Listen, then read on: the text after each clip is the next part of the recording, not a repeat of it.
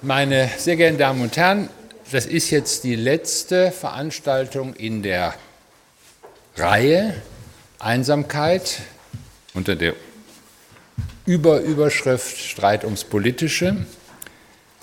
Ich blicke nochmal stichwortartig zurück. Erste Erkenntnis, wir haben alle gelernt, allein zu sein. Die Einsamkeit ist ausgestattet mit Kompetenz des Alleinseins. Zweite Erkenntnis, es gibt trotzdem die Einsamkeit als ein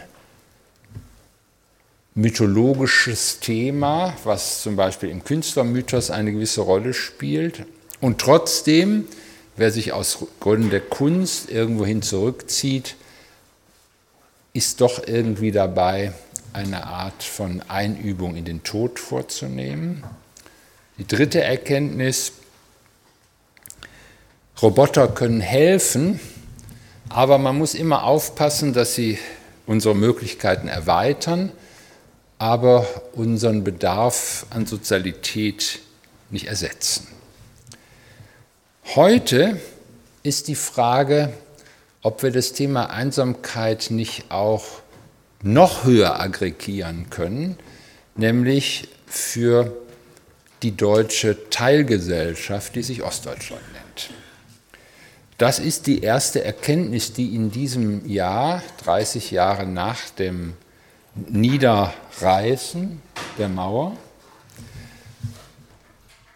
glaube ich, man fassen muss, dass es so etwas wie ein teilgesellschaftliches Bewusstsein in Deutschland gibt mit der Überschrift Ostdeutschland. Es gibt eine kommunizierbare Formel, die heißt, es gibt eine Erfahrung, ostdeutsch zu sein. Was überraschend ist, denn man könnte ja denken, nach 30 Jahren sich die Dinge verschliffen haben und man sagen würde, nein, es ist das Ostdeutsche ist, ein, ist irgendwie in irgendetwas Deutsches eingegangen oder man lehnt überhaupt solche Kollektividentifikationen ab. Das Gegenteil ist der Fall. Es gibt eine neue Art, eine konkurrierende Art von Kollektivinterpretation, die heißt Ostdeutsch zu sein. Und die wird teilweise sogar so vorgebracht, dass man sagt, wir sind zuerst Ostdeutsch und dann vielleicht irgendwie Gesamtdeutsch oder was auch immer. Also die Idee, dass wir alle nur Individuen sind, die sich ihre Geschichten erzählen, die sich ihre Biografien erzählen und dass das der Weg ist, um eine, auf eine andere Weise zusammenzufinden zwischen Ost und West, das ist nicht mehr der Stand der Dinge seit diesem Jahr. Die Daten zeigen das auch. Es gibt so etwas wie eine Abstandsnahme wieder, die bei den Jüngeren sich fortsetzt. Und es kann gar nicht davon die Rede sein, dass wir irgendwie eine Art von innerer Einheit mehr und mehr finden würden. Hat das etwas mit Einsamkeit zu tun? Ist es wirklich so, dass es so etwas wie eine, mit Lukács gesprochen, transzendentale Obdachlosigkeit als Gemeinsamkeitserfahrung Ost gibt. Jean-Luc Godard hat im Jahre 1990 einen Film herausgebracht, Deutschland im Jahre Null, in Anlehnung an den berühmten Film von Rossellini, und darin zum Ausdruck gebracht, dass er einen Film über ein einsames Volk drehen wolle. Und dieser Film zeigt Menschen Situationen, deren Gemeinsamkeit darin besteht, dass sie aus ihren angestemmten Plätzen sich vertrieben fühlten, entbettet fühlten, jedenfalls ein Gefühl des Verlustes einer vorgängigen Sozialität gewonnen. Es ist ein interessanter Punkt. Ostdeutschland hatte weder einen Václav, Havel, der gesagt hat, das System, in dem ich lebe, das kommunistische System ist ein System der Lüge und seine Idee von Politik war Antipolitik, das heißt die Politik der Wahrheit ist die Politik in meinem Wohnzimmer, dass, ich, dass die Wahrheit verteidigt gegen ein System der Lüge, das sich Politik nennt. Das war die Idee der Havelschen Antipolitik. Ostdeutschland hat auch keinen Johannes Paul II. gehabt, der bei seiner zweiten Pilgerreise nach Polen den berühmten Satz sagt, fürchtet euch nicht, denn ihr sollt euch nicht auf das System herausreden, wenn ihr die Freiheit wollt. Das hat er noch vor 1989 gesagt. Redet euch nicht auf das System raus. Und ich sage euch, ihr sollt es auch nicht tun, weil ihr keine Angst zu haben braucht. Ostdeutschland hat auch keinen Ceausescu gehabt, den man umbringen musste oder meinte, umbringen zu müssen. Also es hat auch kein Mord stattgefunden an Honecker oder so etwas. Also eine sehr interessante Erfahrung, wenn man diese drei Länder nur mal nimmt, Rumänien, Polen und die seinerzeitige Tschechoslowakei. Alles das gibt es in, Ostland, in, Ostdeutschland nicht. Es gibt keinen Havel, es gibt keinen Johannes Paul II. und es gibt keinen Ceausescu. Aber es gibt die Erfahrung eines grundsätzlichen Verlustes, die sich, und das ist das zweite Ergebnis dieses Jahres, in der Erfahrung der Wende nochmal verstärkt hat. Es spricht einiges dafür, dass die Erfahrung ostdeutsch zu sein eine Erfahrung der Wende ist und weniger eine Erfahrung eines Überbleibsels der DDR.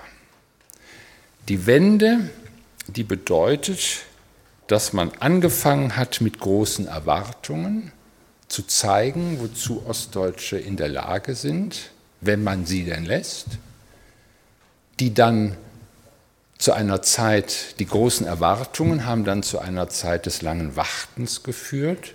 Viele Leute haben das Land verlassen. Ostdeutschland hat etwa eine Million Leute im Jahre bis zum Jahr Mitte 90 verloren, was eine ganze Menge ist. Und die übrig gebliebenen oder die zurückgebliebenen hatten das Gefühl, jetzt zeigen wir, was in uns steckt, aber der Investor kam nicht. Das lange Warten hat, jedenfalls ist das meine Erfahrung gewesen, durch ein Projekt in Wittenberge, das ich durchgeführt habe, Anfang der Nullerjahre, Ende der Nullerjahre besser, hat einer, hat einer dritten Haltung da ist eine dritte Haltung daraus entstanden, nach dem langen Warten, die würde ich die lakonische Hinnahme nennen. Die Hinnahme dessen, was ist und die Erkenntnis darüber, dass nichts Neues mehr kommt. Wer in der Wende nicht wie eine Rakete abgegangen ist, wie beispielsweise Angela Merkel, haben mir die Leute 2008, 2009 gesagt, der wird auch nichts mehr richten. Also es gibt nichts, es gibt keine Raketen mehr. Diese Situation hat aber offenbar nicht angedauert.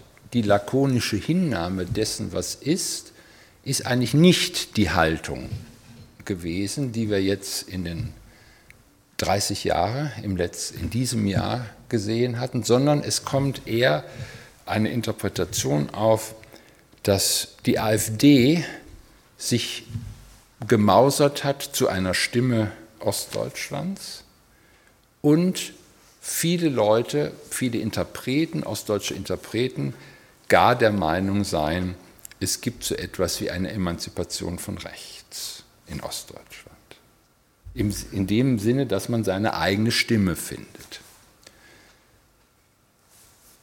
Das ist die Situation, wenn es stimmen sollte, dass die Linie der ganzen Entwicklung die Erfahrung einer Entbettung ist, die Erfahrung einer Subjektivierung in dem Sinne, dass man auf sich selber zurückgeworfen ist mit seinen Möglichkeiten, mit seinem Können, mit seinen Einsätzen, aber den Kern dessen verloren hat, der einem eine Einbettung in die Welt gegeben hat, soziologisch gesehen der Vergesellschaftungskern des Betriebes, der in ganz Ostdeutschland dem Boden gleich gemacht worden ist, dann bleiben nur noch einsame Individuen übrig, die kommen nochmal, die eine große Kompetenz haben, eine, ein großes Wünschen haben, aber für diese Kompetenzen und für dieses Wünschen es keinen sozialen Ort gibt. Also doch nochmal die Frage, was ist der Platz für den jeweils Einzelne, für die jeweils einzelne Person, wenn sie ihren angestammten Platz verloren hat, die eigentümliche Erfahrung, die auch eine Erfahrung interessanterweise in der klassischen Periode Westdeutschlands gewesen ist. Das wichtigste kleine Buch über Einsamkeit in der deutschen Nachkriegssoziologie stammt von Hans-Peter Dreizel, einem in Berlin lehrenden Soziologen mit der Grundthese, die Einsamkeit in einer modernen Gesellschaft ist die Einsamkeit des sozialen Aufsteigers, der seine Verhaltensheimat verloren hat und ständig versucht, in den Formen des Aufsteigens einer modernen, in den großen, in den großen Nachkriegsboomen stark werdenden Gesellschaft im Grunde seinen Boden verloren hat. Diese Bodenlosigkeit auch als eine Erfahrung der westdeutschen Nachkriegsgeschichte in vielen Romanen, in den frühen Walser-Romanen ist diese Bodenlosigkeit immer ein Thema. Bei Wellershoff, wenn man bei Wellershoff hineinschaut, immer wieder diese Bodenlosigkeit, dieser Verlust der Verhaltensheimat, der Flüchtlinge, der Aufsteiger. Ist das vielleicht eine ganz ähnliche Erfahrung, die wir jetzt wieder hier haben? Es ist dann nicht mehr die, die Einsamkeit des Aufsteigers, sondern die Einsamkeit derer, die ihre Welt verloren haben, in denen ihre, ihr Können und ihre Möglichkeiten irgendwann mal ihren Platz gehabt haben. Deshalb die Idee, dass Einsamkeit möglicherweise eine Kategorie ist, die uns auch politische Veränderungen, politische Neuformierungen möglicherweise, möglicherweise einen Zugang jedenfalls dazu liefert. Ich bin sehr froh, dass ich glaube, dass wir eine der kompetentesten Sprecherinnen für dieses Problem heute Abend bei uns, wie man das so schön sagt, haben. Sabine Rennefanz ähm, ist, was sehe ich jetzt, ja, 20 Jahre älter, äh, jünger als ich. Sie ist ähm, in, in Eisenhüttenstadt geboren. Das ist sozusagen sowas wie Malhüls oder so. Nur in Ost. Ich weiß nicht, ob jemand Malhüls kennt oder Wolfsburg oder so. Also das sind so Eisenhüttenstadtartige Städte. Wolfsburg vielleicht weniger, aber Malhüls schon. Sie ist ähm, schon sehr früh zur Berliner Zeitung gekommen, nämlich 2001. Sie war zwischenzeitlich fünf Jahre für die Berliner Zeitung in London tätig, als Auslandskorrespondentin. Sie hat 2011 einen aufsehenderregenden Artikel geschrieben, Uwe Mundlos und ich, wo es um solche Fragen von basalen politischen Affekten geht. Das ist dann nochmal eingeflossen 2013 in ihr Buch Eisenkinder mit dem Untertitel Die stille Wut der Wendegeneration. Da haben Sie schon diese Frage der, die stille Wut, man könnte auch psychiatrisch sagen, die lavierte Depression, die stille Wut oder die lavierte Depression der Wendegeneration. Dann 2015 der Roman Die Mutter meiner Mutter. Es ist immer wieder die Frage, ist da irgendetwas, eine Verhärtung, hat da eine Verhärtung aus der Einsamkeit stattgefunden, aus der, aus der Erfindung der Obdachlosigkeit? Philipp Lengsfeld den ich als einen interessanten Ostdeutschen kennengelernt habe, hat im Tagesspiegel seinerzeit eine Rezension geschrieben mit der Überschrift Ellenbogen aus Stahl für diese Wendegeneration, die das Erlöschen ihrer Bezugswelt mit einer Art von Selbstverhärtung erlebt und glaubt, dass das der Weg ist, um durch eine Welt zu kommen, die einem offenbar nichts mehr verspricht. Ich glaube, das ist eine sehr gute Voraussetzung, um uns ein bisschen Auskunft zu geben über die Frage, haben wir es mit einem einsamen Volk zu tun, das den Namen Ostdeutschland trägt. Ich freue mich sehr, dass Sie da sind.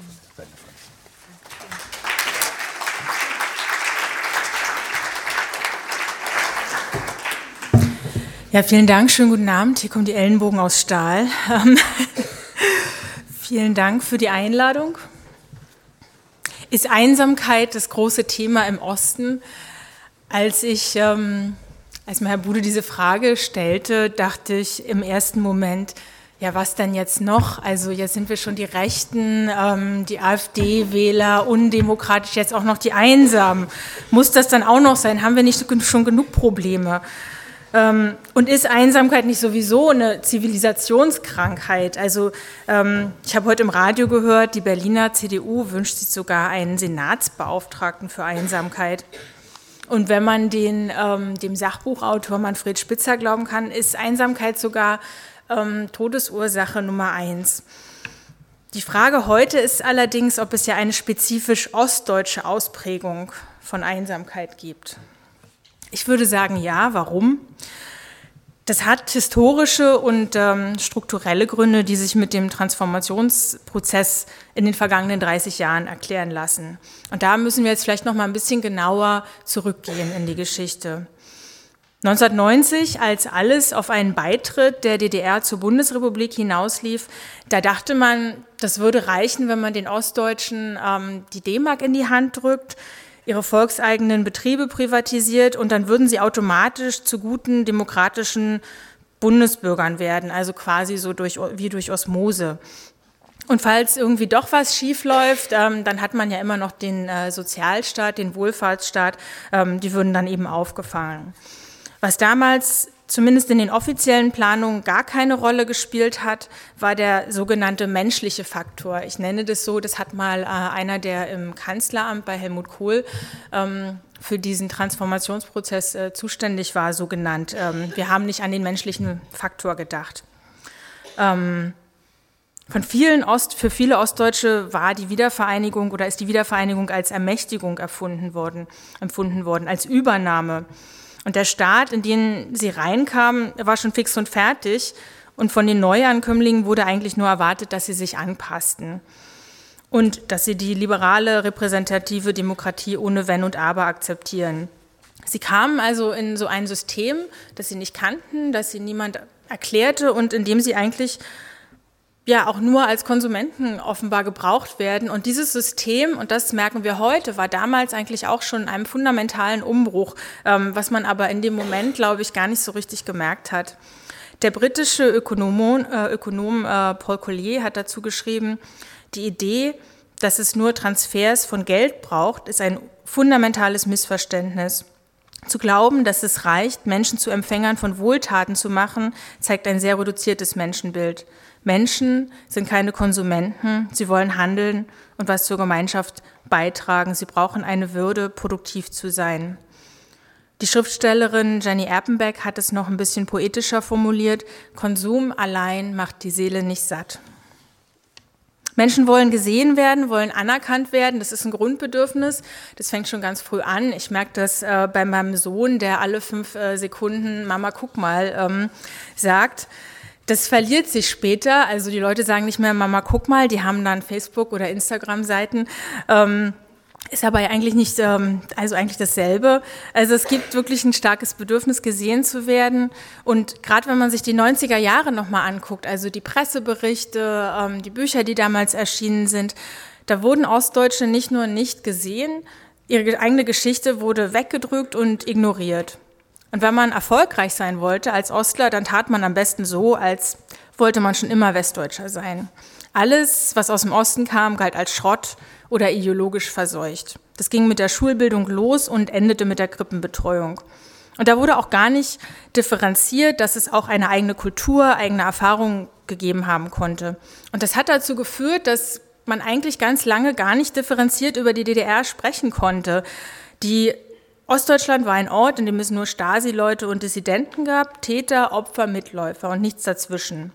Und ich habe das zum Beispiel gemerkt, ich habe mich 1990 überhaupt nicht als Ostdeutsche gefühlt und jetzt eigentlich so mit jedem Jahr fühle ich mich Ostdeutscher.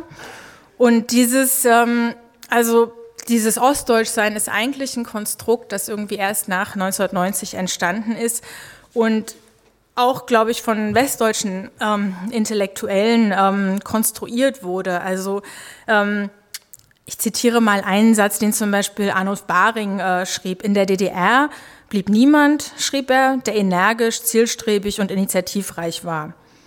Das Regime hat fast ein halbes Jahrhundert die Menschen verzwergt, ihre Erziehung, ihre Ausbildung verhunzt. Also wir waren eigentlich alle Zwerge. Ähm, und Arnulf Baring, das war jetzt kein Außenseiter, sondern einer der einflussreichsten ähm, Politologen.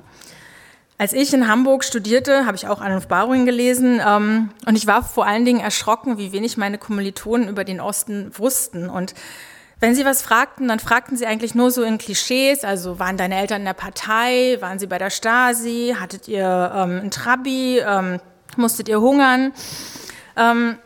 Also das sind schon so Fragen, die irgendwie so ein bestimmtes Weltbild natürlich ähm, zeigen. Und ich überspitze jetzt natürlich ein bisschen, aber ich will damit auch zeigen, also als Ostler war man grundsätzlich immer ein bisschen verdächtig.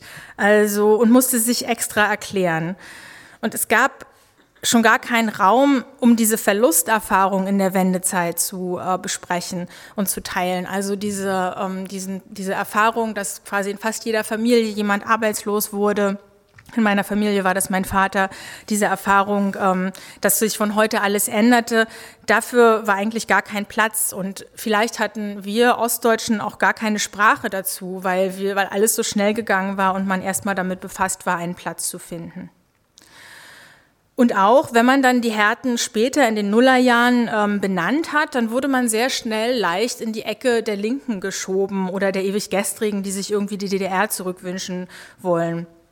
Das hat sehr, sehr lange angedauert. Der Diskurs hat sich zum Glück ein bisschen geändert. Ich würde sagen, dieses Jahr, ähm, dieses Jubiläumsjahr war eigentlich das erste Jahr, wo man auch ähm, differenzierter und offener über Erfahrungen reden konnte und wo Geschichten erzählt wurden. Das ähm, habe ich eigentlich als ganz positiv empfunden. Aber sehr, sehr lang. Das hat halt sehr lange gedauert und dieses nicht anerkennen, nicht wissen wollen, hat vielen Menschen über lange Zeit das Gefühl gegeben, dass sie eigentlich gar nicht gewollt sind in diesem Land. Und das ist vielleicht diese metaphysische Form der Einsamkeit, ähm, von der Sie auch vorhin sprachen und die viele Ostdeutsche auch eint. Es gibt aber noch eine handfestere Einsamkeit, würde ich sagen. Es gibt ja zum Beispiel Studien, dass diejenigen, die am stärksten von Einsamkeit betroffen sind, Arbeitslose sind und äh, ältere Menschen, die haben weniger Freunde als der Durchschnitt. Und wenn man sich mal die Karten anguckt, also ähm, Grafiken anguckt, wo es ähm, die größte Überalterung gibt, wo es die meisten Arbeitslosen gibt, ähm, das ist dann immer noch der Osten. Also das ist vielleicht nicht in den größeren Städten so, in Berlin oder in Leipzig, aber in den kleineren Städten schon.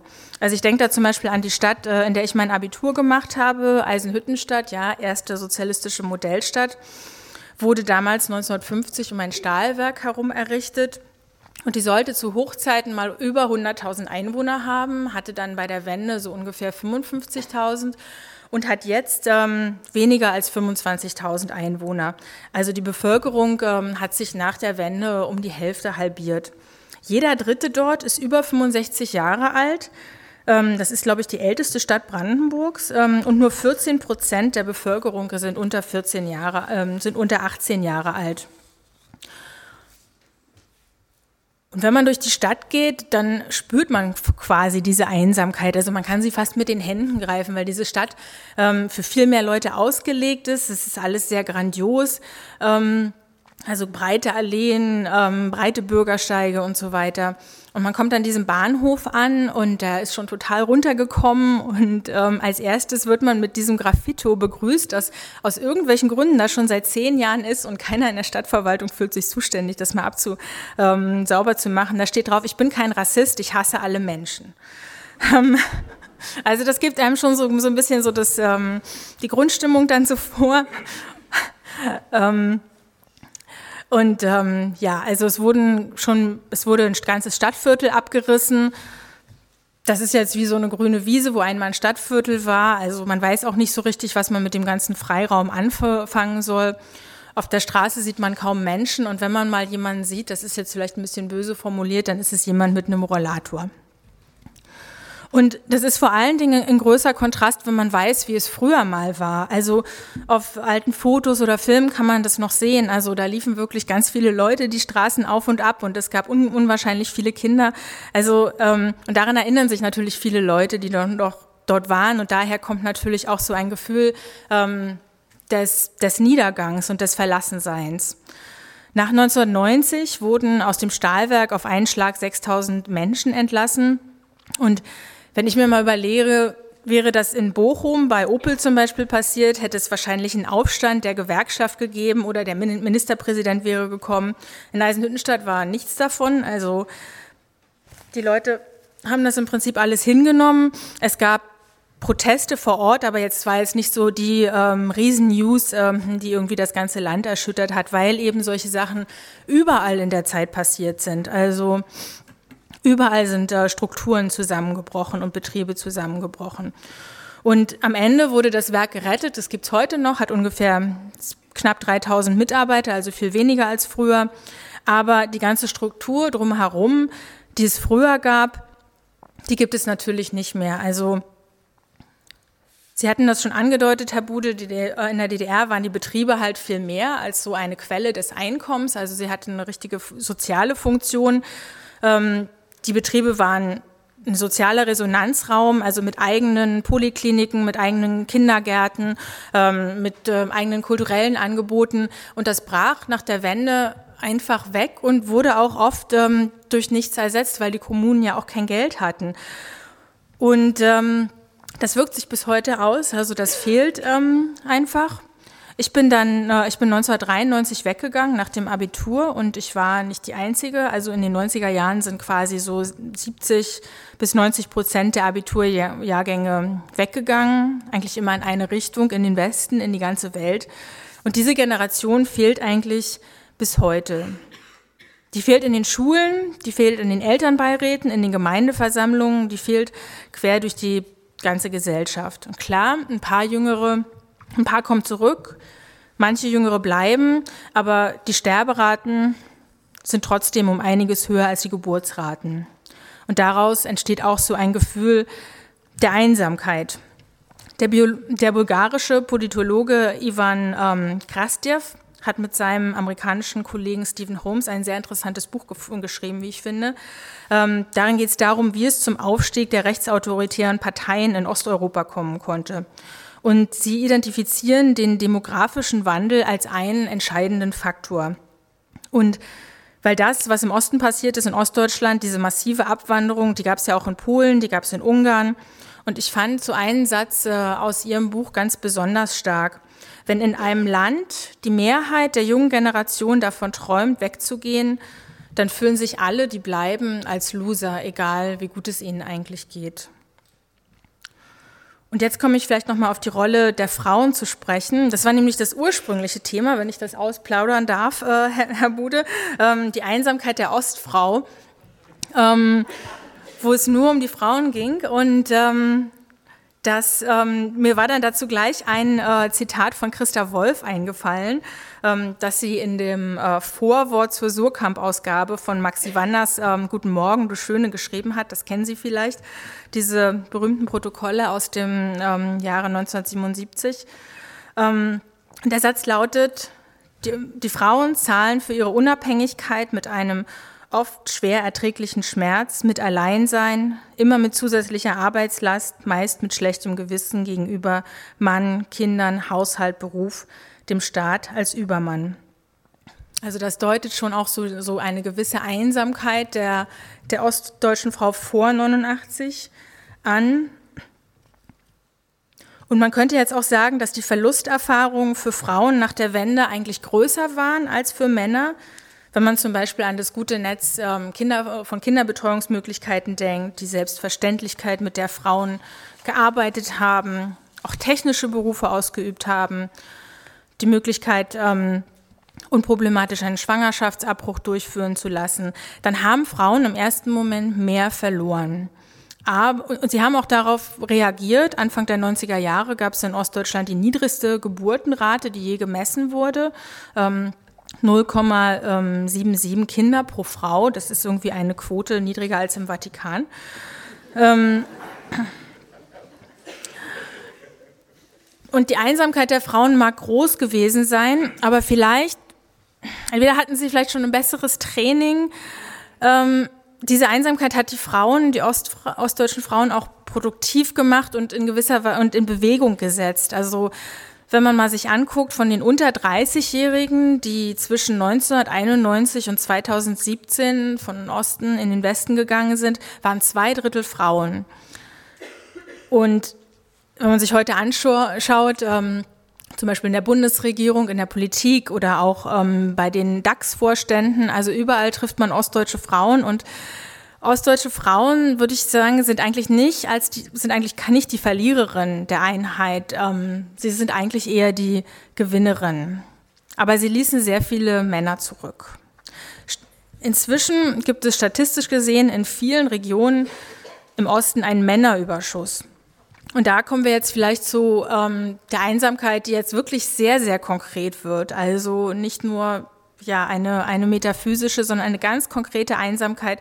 Ähm, es gibt einfach für einen großen Teil der Männer in Ostdeutschland keine Partnerin mehr. Also die Zahlen sind wirklich heftig. Im Jahr 2012 kamen bei den 20-Jährigen auf 100 potenziell partnerlose Frauen 300 ungebundene Männer ohne Abitur. Also das gibt es eigentlich kaum sonst äh, in äh, irgendwelchen äh, anderen Re Regionen, ähm, dass es so eine große Diskrepanz äh, gibt. Und das ist vor allen Dingen problematisch ähm, für Männer, ähm, ja, die jetzt irgendwie nur einen Zehn-Klassenabschluss haben, kein Abitur, weil ähm, Frauen ja meistens nach oben daten ähm, und nicht nach unten. Und ähm, das habe ich mir gar nicht ausgedacht, das ist wirklich soziologisch belegt. Ähm, und das ist natürlich für gerade für, für Männer ohne Abitur, von denen es in Ostdeutschland mehr gibt als in, also prozentual als in anderen ähm, Regionen einfach ein, ein Problem. Und für viele dieser Männer gibt es nicht nur keine Frau, es gibt auch keine Angebote, keine Möglichkeiten, selbstwirksam zu werden und selbst was zu, zu gestalten. Viele Angebote, also die einzigen Gruppen, die Angebote machen, die nach der Wende auch diese Möglichkeiten im Osten genutzt haben, quasi dieses, dieses, dieses leere Blatt Papier, sind rechtsradikale Gruppen. Und ich würde sagen, ich würde die These aufstellen, vielleicht können wir darüber diskutieren, dass die AfD eine Partei ist, die diese Einsamkeit der Männer auch aufgreift und ausnutzt. Sie macht den Männern ein Angebot, sich wieder stark und gebraucht fühlen zu können. Wenn man es ganz scharf formulieren möchte, dann könnte man sagen, dass die ostdeutschen Männer die AfD aus Einsamkeit wählen. Das ist natürlich ein Fake-Angebot, klar. Also ähm, das ist, muss zu einer Enttäuschung führen, weil diese Art von Maskulinität, die jetzt ähm, Leute wie Trump oder ähm, Putin vorleben, also mit entblößter Brust, das ist ja auch eher eine Karikatur. Also diese, ähm, diese traditionelle Maskulinität gibt es ja eigentlich gar nicht mehr. Aber am Ende geht es darum, ein, um ein Entkommen aus der Einsamkeit und das Schaffen auch einer neuen, neuen Gemeinschaft. Und ich würde sogar sagen, man könnte das womöglich auch auf den Täter von Halle ausdehnen, der ähm, diesen Anschlag im Oktober ähm, auf eine Synagoge ausgeführt hat.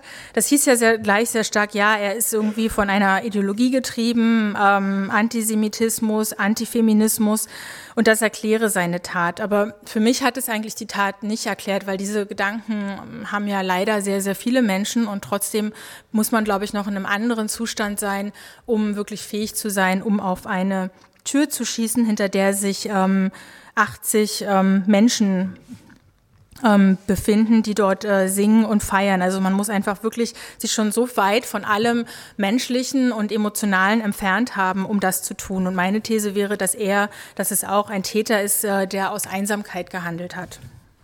Und damit würde ich jetzt erstmal enden. Danke fürs Zuhören.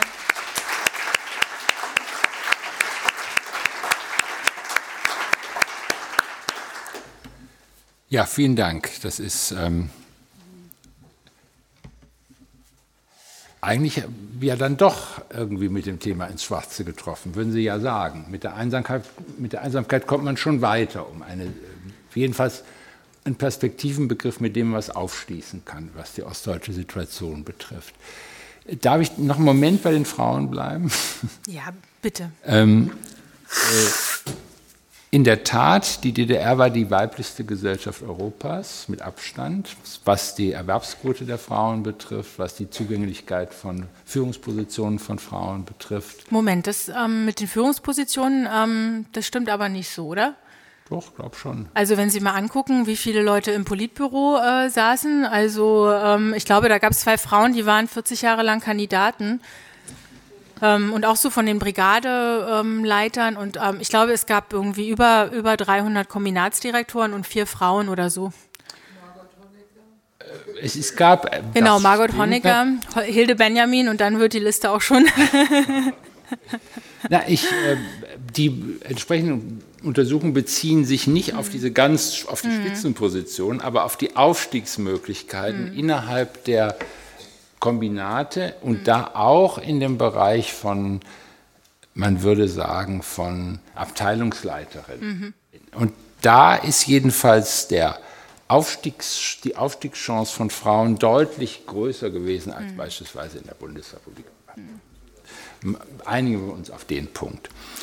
Ähm, die Frage ist, und, und würde das nicht eigentlich auch, und das, das war auch ihre Interpretation, die Frauen waren die schnellsten, die weggegangen sind, also die meisten von denen, die andere Chancen gewahrt haben.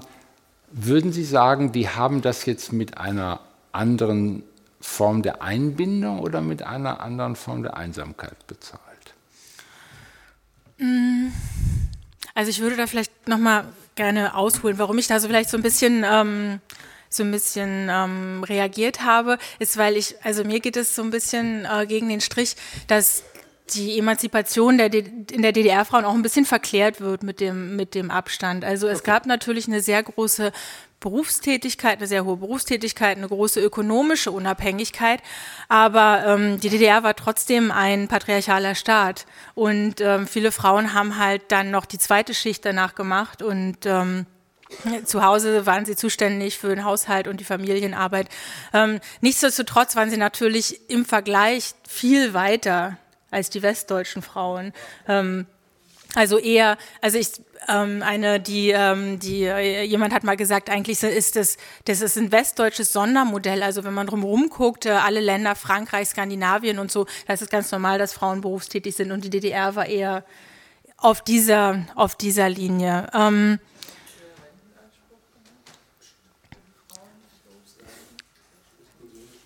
Natürlich. Anspruch bei den Frauen in der DDR vorverlegt. Jetzt kriegen sie alle, ich glaube mit 65 oder später, war das nicht in der DDR hm. so, dass die Frauen da schon vorher Rentenanspruch hatten? Na, das Rentenalter war früher, genau. Ich habe immer gesagt, ich kann in den Westen fahren, 2035, ähm, also das wäre dann irgendwie mit äh, 60 gewesen, genau. Ja, mit 60. Also das Rentenalter wäre, wäre früher gewesen.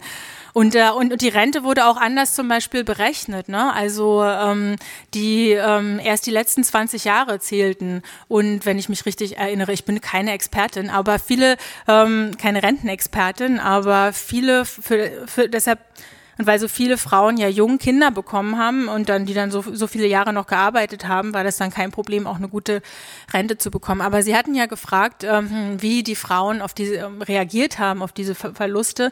Und viele ähm, Also ich glaube beides, ähm, Einsamkeit und Einbindung.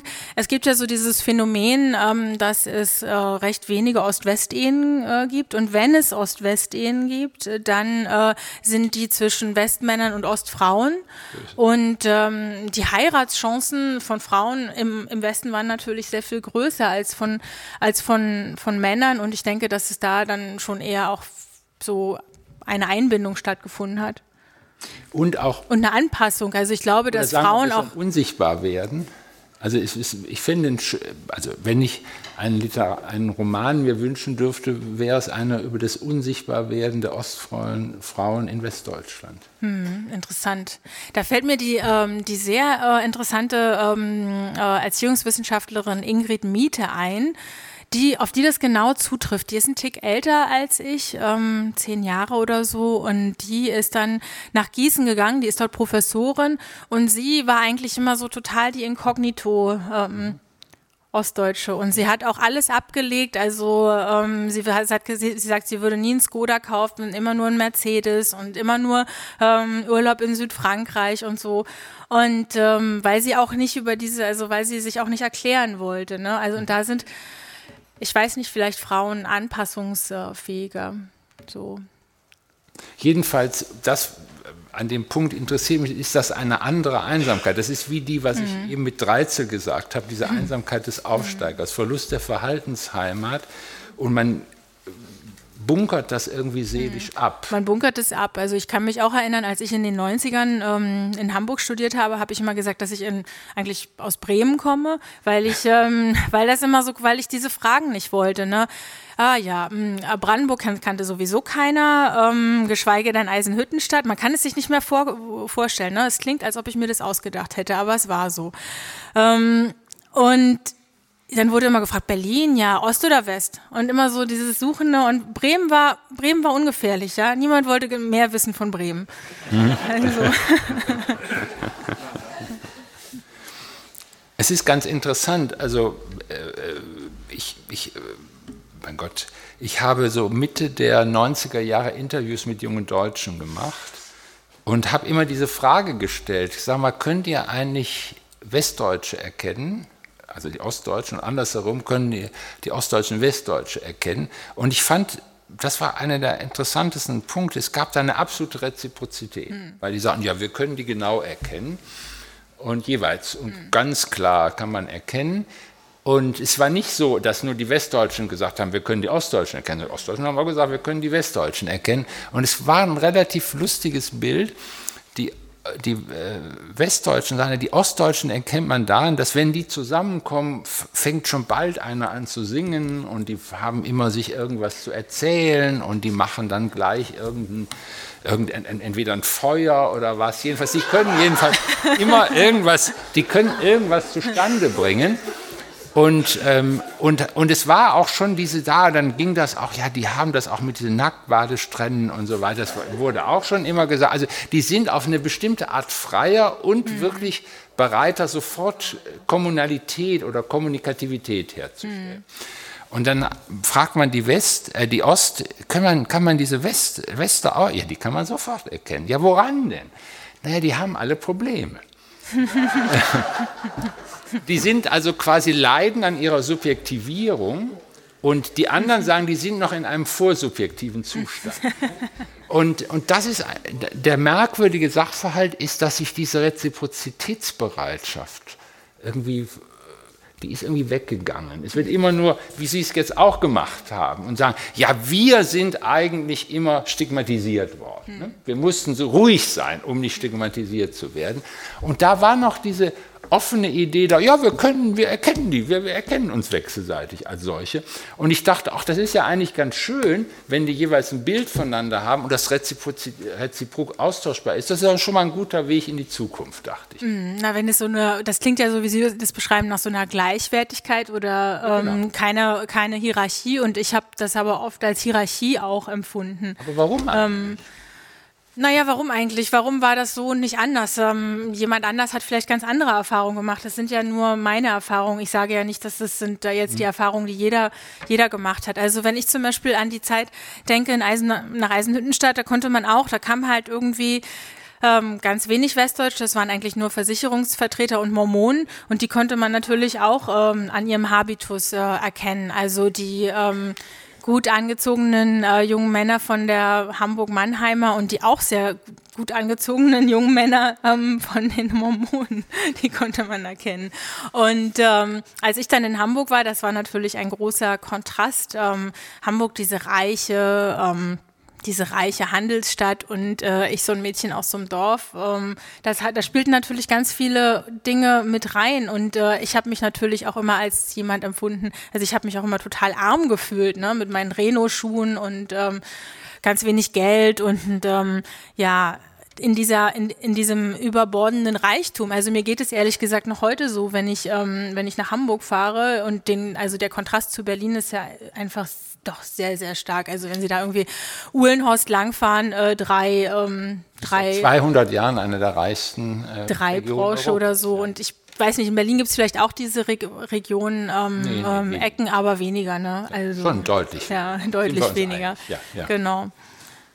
So. Ähm, und ich habe das schon auch immer als so eine, mm, ja, keine Gleichwertigkeit, schon als eine Hierarchie ähm, empfunden, dass man, dass man sich eigentlich immer rechtfertigen musste und dass es irgendwie immer was Komisches war, aus dem Osten zu kommen. Das hat sich eigentlich erst in den letzten Jahren geändert. Es gibt ein ganz schönes Buch von Norbert Elias und John Scottson über Etablierte und Außenseiter mit der interessanten These, dass es immer die Frage der sozialen Zeit ist, die das Entscheidende ist. Mhm. Die, die, Etablierten sind immer die, die mit Recht sagen können, wir waren zuerst da. Und die Außenseiter sind immer die, die sagen, ja, wir sind später gekommen. Und diejenigen, die zuerst da waren, behaupten damit die Interpretation der Situation, weil wir zuerst da waren. Wenn dieses Modell stimmen würde, ist das eigentlich ganz einfach. Äh, die Ostdeutschen sagen, wir sind hier, die Etablierten mhm. und ihr seid die Außenseiter zu den Westdeutschen und andersrum auch. Was würden Sie von so einer Interpretation halten? Also das Thema, wir sind Menschen zweiter Klasse, stellt sich im, beim Westbesuch, aber die stellt sich nicht in Ostdeutschland. Hm, naja, das ist ähm, eine interessante Betrachtung, die ist aber unhistorisch, würde ich sagen. Also hm. die ignoriert natürlich die die Ereignisse, wie sie sich 1990 gestaltet haben. Also Einigung, also Währungsunion, plötzlich wurden, oh, wurden die ostdeutschen Betriebe mit Einschlag auf Einschlag ähm, waren sie nicht mehr wettbewerbsfähig und ähm, lauter dann wurde wirklich ja ein Staat übergestülpt und alle Institutionen wurden ja auch erstmal ich mein mit Westdeutschen ich mein, besetzt. Alltäg, ja, das ist alles, verstehe ich. Also ich meine ja. jetzt im alltäglichen Verkehr. Also Aber das ist ja dann auch der alltägliche Verkehr. Wenn man äh, zum Beispiel sieht, dass dann ähm, ja in den Ämtern ähm, überall die Chefs in den Ämtern, in den äh, Gymnasien, überall sind die Chefs plötzlich kommen aus einer ganz anderen Welt. Eben. Das ist ja schon auch eine gewisse, also fühlt man die sich so ein bisschen fremd. Die sind Außenseiter. Also ähm, ich wäre nie, ich, ich wäre nie auf eine Berufung nach Ostdeutschland gegangen. Never hm. weil ich gewusst hätte, ich wäre da immer Außenseiter hm. gewesen. Und alle, die ich kenne von meinen Kolleginnen und Kollegen, die äh, Professorenstellen im, in, im Osten angenommen haben, sagen im Nachhinein eigentlich immer, wir haben uns ganz schön anpassen müssen. Ach, die Armen, mir kommen die Tränen. Nein, nein, nein. Ich will nur das Modell. Ich will nur das Modell von Elias und Skotzen. Mhm. Ich will überhaupt nicht, ich will einfach nur sagen, ja. dass das so eine nette Geschichte ist. Mhm. Aber wenn man in, den, in die Feinstruktur guckt, ist es eigentlich immer, die soziale Zeit zählt. Und mhm. das, die, die zählt genauso in Rostock. Aber mussten Sie sich anpassen? Hatten Sie nicht? Also es gab ja diese schöne Buschzulage. Und ähm, wenn man so hört, wie Leute auch so über die Zeit erzählen, das hat doch schon was, als ob sie irgendwie wie so koloniale Abenteuerschriftsteller, die plötzlich eine fremde Welt eroberten. Also nee, also wenn ich jetzt The New Frontier oder so. Nee, ich finde es jetzt sehr interessant. Also ich habe jetzt einige Male ähm, bin ich mit Leuten zusammengetroffen oder äh, mit Gruppen zusammengetroffen, wo es sozusagen Ostostler und Westostler gibt. Mhm. Und die Gruppe der Westostler ist ja auch eine erhebliche Gruppe mhm. mittlerweile in Ostdeutschland. Das heißt, sind Westler, die jetzt seit 25 Jahren in Ostdeutschland leben. Meistens in der Tat äh, Ärzte, Rechtsanwälte, höheres Verwaltungspersonal. Da haben Sie vollkommen recht. Wenn man also aber den Westostler fragt, wie ist denn das jetzt hier so? Seid ihr hier angekommen? Sagen die alle, nee. Mhm. Wir, wir sind, wir, wir, wir waren immer schon Außenseiter und wir sind immer noch Außenseiter. Und dann fragt man gleichzeitig die Ostostler in so einer Gruppe, sagen, wie ist, wie seht ihr denn jetzt die Westostler? Und dann grinsen die und sagen, wieso, wir sind doch zusammen. Hm. Und dann gehen die weg, hm. die Westostler, und dann sagen sie, naja, Komisch sind sie schon. Hm. es ist immer noch. Also, ja, aber hat das vielleicht auch was nicht nur mit dem Ost-West äh, zu tun, sondern auch mit den äh, unterschiedlichen sozialen Schichten? Ähm, weil, also, das ist ja schon, also. Sie haben es ja schon beschrieben, das sind halt eher dann, ähm, ja, die, die gekommen sind, ähm, eher Ärzte, Juristen, Hochschullehrer, Verwaltungsleute mhm. und äh, die, die ostdeutsche Gesellschaft war einfach anders strukturiert. So, und die hatten dann, also es gibt wahrscheinlich eine andere, dann eine, eine andere Hierarchie zwischen denen. Also die einen sind halt die, die Akademiker und die anderen sind die Nicht-Akademiker mhm. und dass es da irgendwie äh, Friktionen gibt. Nee, tut mir leid.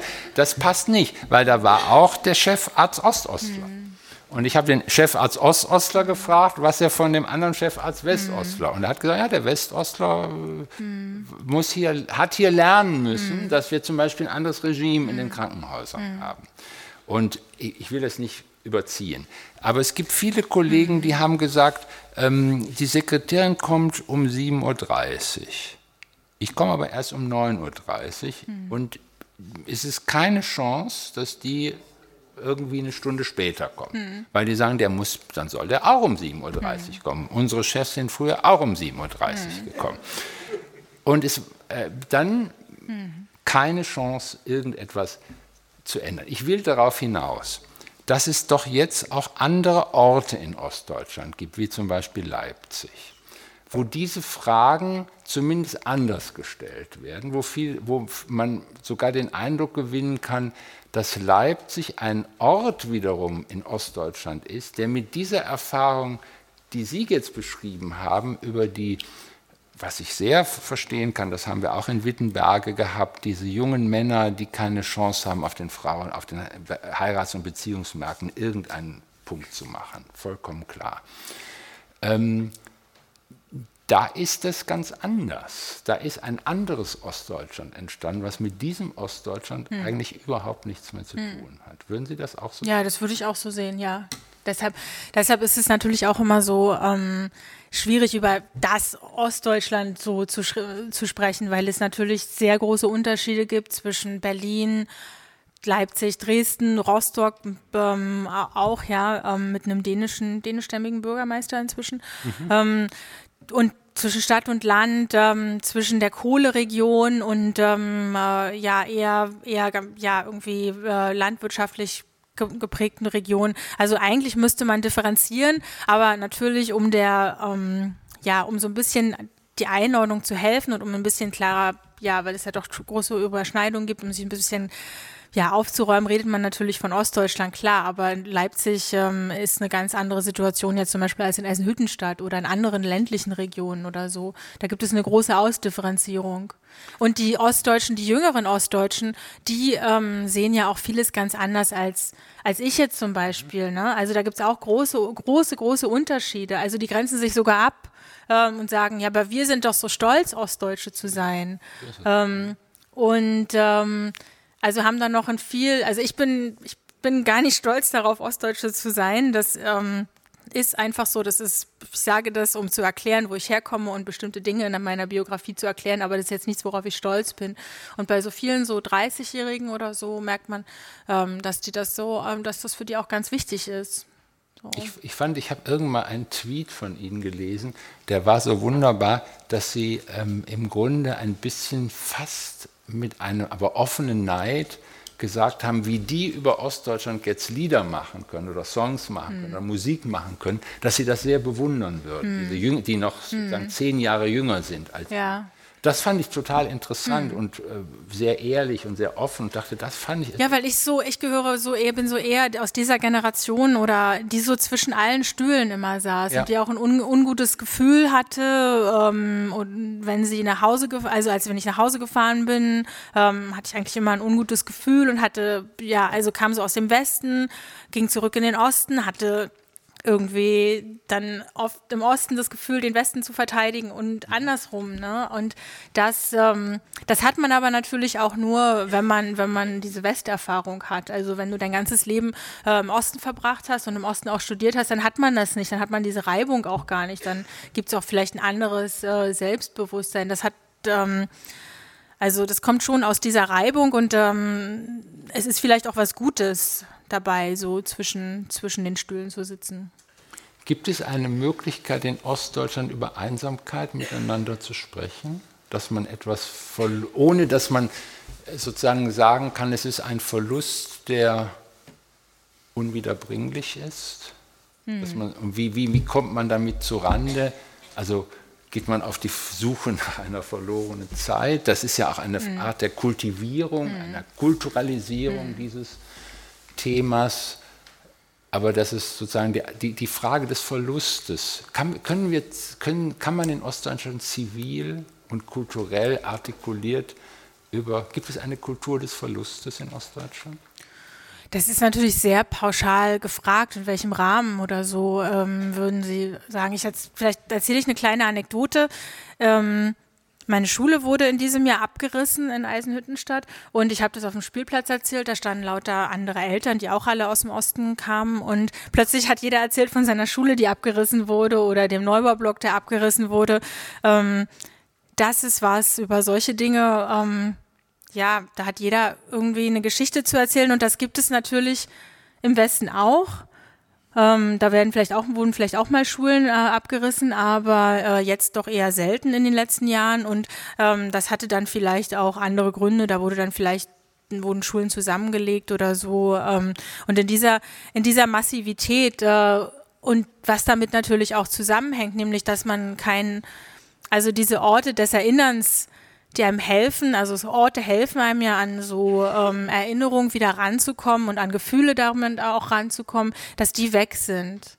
Und ähm, das ist was, womit ich mich sehr lange beschäftigt habe, wo, also persönlich, wo ich auch lange mich gefragt habe, ja, wo ist eigentlich wo ist eigentlich meine Heimat? Weil ich vermisse jetzt nicht die DDR als Staat, aber natürlich bestimmte Dinge aus meiner Kindheit, die, ähm, die einfach weg sind, so wie diese, wie diese Schule. Also ich bin da dann, äh, bevor die abgerissen wurde, nochmal reingegangen und ich weiß nicht, das war schon auch ein sehr emotionales Erlebnis, ähm, da nochmal irgendwie so, ich habe natürlich in diese Zeit auch zurückzugehen. Äh, und so gibt es ganz viele Dinge, die natürlich ähm, weg sind, zu denen man so keinen keinen Zugang mehr hat. Ich frage das auch vor dem Hintergrund, es gibt jedenfalls unter ostdeutschen Intellektuellen eine andere Hochschätzung von Kultur als unter westdeutschen Intellektuellen, meiner Wahrnehmung hm. nach. Ähm, die, die, Kategorie Kultur ist in sich selber sogar hm. eine, eine Kategorie, mit der man ein Gespräch führen kann. Das ist in Westdeutschland schwieriger, hm. weil man sich da eher darüber lustig macht und sagt, bist du jetzt AfD, wenn du mit Kultur anfängst oder irgend so etwas. Ähm, ich habe das selber erlebt im Theater in, äh, in Leipzig äh, bei einem Nachgespräch zu Goethes Faust, ähm, dass ich das Gefühl hatte, um halb elf nach der Veranstaltung, dass die Hälfte derer, die 150 nach der Veranstaltung, waren noch 150 Leute da, ähm, die waren textsicher hm. über, über den Faust. Hm.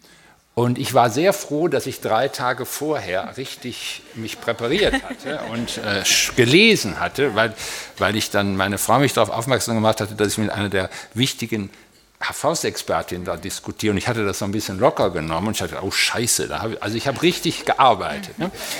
Und ich war, war froh, dass ich dann auch wusste, was die da so meinen, wenn die Fragen gestellt haben. Und der, der die Kategorie Kultur habe ich dann im Nachgespräch herausgefunden, ist eine, ist eine, eine, eine Sphäre des Haltens von Erinnerungen, die gleichzeitig eine Artikulierung hm. gewinnen.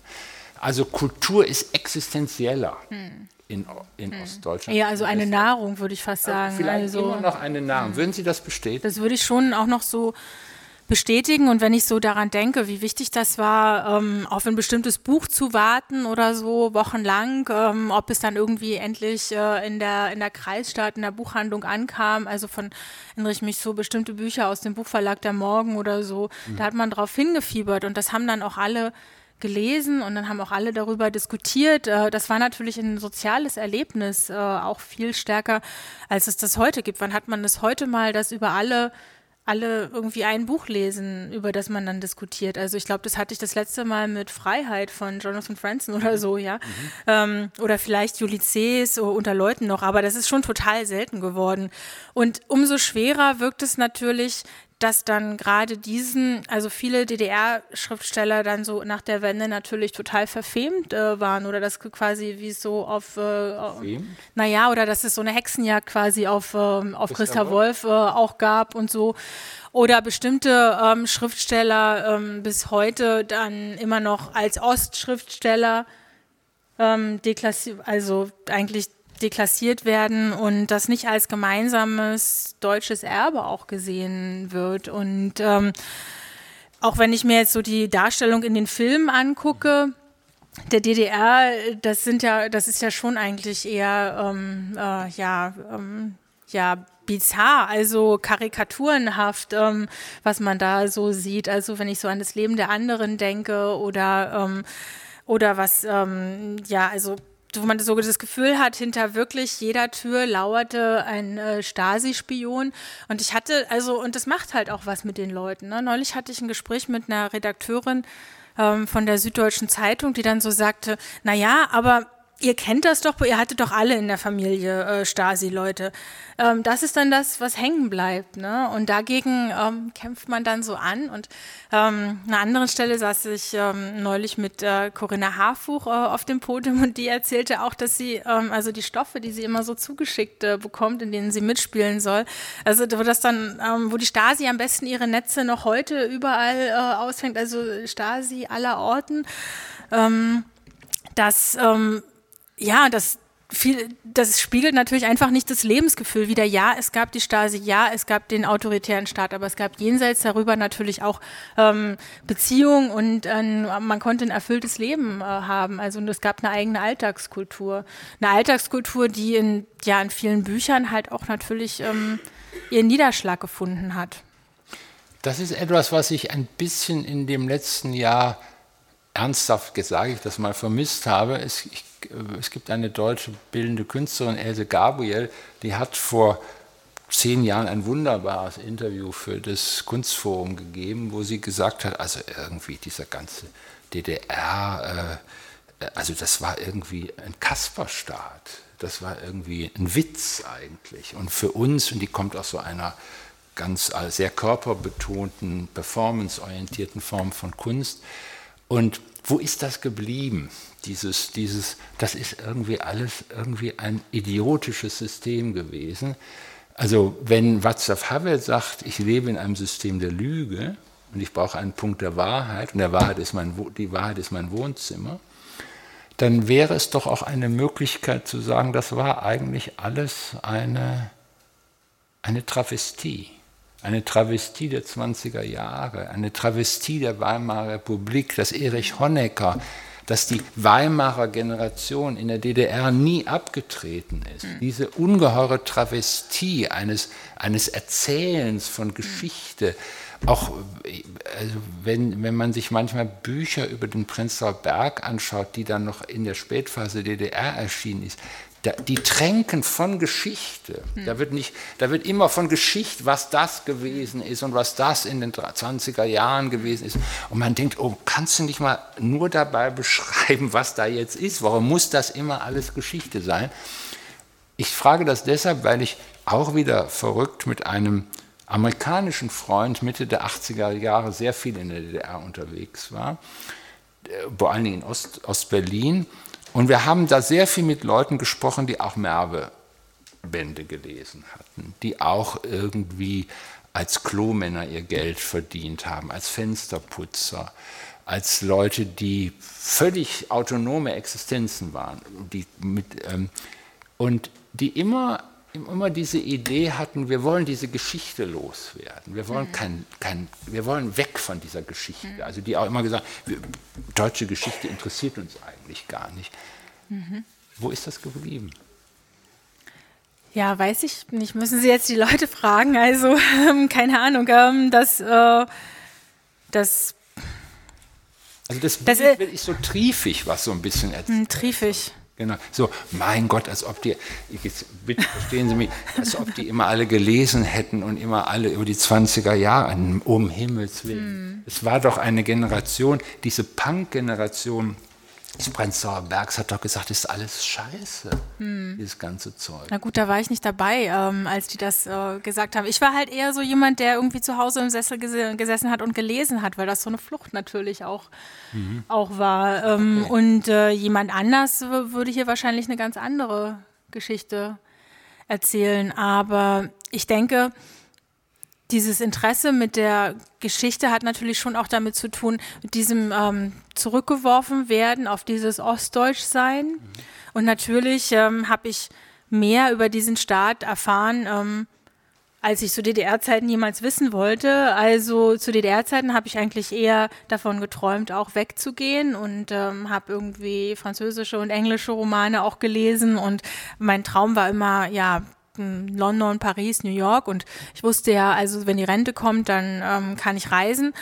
Ähm, und ähm, also ich hatte und wir haben irgendwie, ich habe irgendwie Reals 2 gehört, wir haben Westfernsehen geguckt. Äh, also die DDR hat jetzt nicht so eine, so eine, so eine Bindungskraft bis auf diese, bis auf diese bestimmten Bücher, andere Bücher halt auch überhaupt nicht. Ähm, aber durch diesen Verlust ist es natürlich erst zu was Besonderem geworden. Also ist mein ganz normaler Schulbesuch was Besonderes geworden, so dass ich inzwischen fast jetzt nostalgisch wäre, wenn ich irgendwie von Pavel Gotschagin, wie der Stahl gehalten wurde, ähm, höre, obwohl ich das Buch gehasst habe. Also das sind so ganz, ja. das sind so total widersprüchliche ähm, Erfahrungen und ähm, ich also was mich jetzt, ich beschäftige mich wahrscheinlich auch so viel mit der DDR wie noch nie in meinem Leben. Ähm, also gerade auch so die Anfangsjahre, das interessiert mich total, wie dieser Staat, ähm, also diese Euphorie, die es ja irgendwie gegeben haben muss, auch diese Hoffnung auf was Besseres, ähm, die ich selber gar nicht mehr erlebt habe. Also als ich in der DDR gelebt habe, war es ja schon eine ziemliche Lethargie und viele Leute, die, Leute sind weggerannt in der einen oder anderen Form. Und ich versuche also versuche mich damit auseinandersetzen und das zu verstehen. Ich sehe das aber ganz stark natürlich als als eine als eine deutsche Geschichte, als eine quasi etwas, was man im Zusammenhang mit 1933 als Folge auch sehen sehen muss. Wir sind uns einig, dass die maßgebliche Darstellung, glaube ich, des deutschen Kommunismus immer noch nicht geschrieben ist. Ist ein sehr interessantes hm. Kapitel ist. Was ist der hm. deutsche Kommunismus hm. eigentlich gewesen? Was ist deutsch daran gewesen? Was hat das für Folgen gehabt? Ich würde Sie als, als allerletzten Punkt gerne fragen, ähm, Geschichte sagen manche aus, dem, aus der äh, französischen Tradition äh, der Mentalitätengeschichte. Geschichte wird zwischen den Kindern, den Enkeln und den Großeltern verhandelt. Die Großeltern mhm. sind die eigentlichen Träger der Geschichte. Mhm. Sie haben einen Sohn, jetzt denken Sie mal, der hat dann irgendwie Kinder und Sie sind die Großmutter. Glauben Sie, dass Sie diese Geschichte, die Sie jetzt gerade, wie, wie, wie, wir uns jetzt gerade, die Sie mir erzählen, würden Sie diese Geschichte Ihren Enkeln auch so weitererzählen? Oder glauben Sie, da werde ich, da werde ich dann irgendwas anderes erzählen? Über meine Herkunft, über meine Prägungen? Das, das weiß ich nicht. Ich komme mir jetzt schon oft sehr, ähm, ja, sehr großmütterlich oder so aus so einer, wie aus, ich komme ja auch aus einem anderen Jahrhundert, aber ähm, so sehr alt vor, wenn ich ähm, bestimmte Dinge, also manchmal, mein Sohn ist ja fünf und äh, wenn ich bestimmte, manchmal sagt man ja so Dinge wie, na, wir hatten keine Kiwi oder, oder wir hatten kein, ähm, wir hatten ja im Winter kein warmes Wasser. Und da komme komm ich mir nicht, also das ist natürlich eine Spezialsituation, da komme ich mir schon so vor wie so ein, ähm, ja, wie so ein Zombie, wie so eine Mumie, keine Ahnung. Ähm, ich weiß, ich finde das sehr, sehr schwer, Erfahrungen ähm, zu vermitteln. Also je mehr ich das, und das ist natürlich so ein bisschen, ja, für jemand wie mich, der darüber schreibt, auch schwierig. Also je mehr ich darüber schreibe, desto mehr zweifle ich eigentlich daran, inwie man, inwieweit man Erfahrungen überhaupt vermitteln kann, ähm, weil jeder doch sehr in seiner Zeit lebt. Und ähm, ja, also ich, ich hoffe, dass ich schon auch was transportieren kann, aber zum Beispiel ich habe ja auch erst relativ spät angefangen, mich überhaupt für den Osten zu interessieren. Also 2011 war mein allererster Text, wo ich als mein Coming Out als Ostdeutsche quasi hatte. Ja. Vorher habe ich das Thema gemieden und habe dann nie drüber geschrieben, weil man sich als Journalistin da in so eine Ecke begibt. Dann ähm, ist man halt die ostdeutsche Journalistin und damit ähm, ist man halt irgendwie festgelegt. Ne? Da, ähm, das ist jetzt nicht so das ganz große Gewinnerthema wie zum Beispiel die SPD oder die CDU oder Merkel-Login oder so. Das hat sich ähm, alles ein bisschen geändert, glaube ich. Hat sich ein kleines bisschen geändert, aber nicht so wirklich. Also ich war neulich ähm, mit Franziska Giffey unterwegs und ähm, lauter SPD-Berichterstattern äh, aus der Bundesrepublik. Ich war die einzige Ostdeutsche und Fra Franziska Giffey. Das hat mich total überrascht. Hm. Und in der Bundespolitikberichterstattung gibt es wirklich wenige Ostdeutsche, wenige Frauen und wenige Ostdeutsche. Das ist ähm, immer noch so. Das finde ich auch total verblüffend. Damit sind wir, glaube ich, ans Ende angelangt, das Ende der Reihe, das Ende des Einsamkeitsthemas. Ich freue mich sehr, dass einige von Ihnen, die ich wiedererkannt habe, auch Teile der Reihe mitgemacht haben. Ich freue mich, dass Sie heute Abend alle da gewesen sind.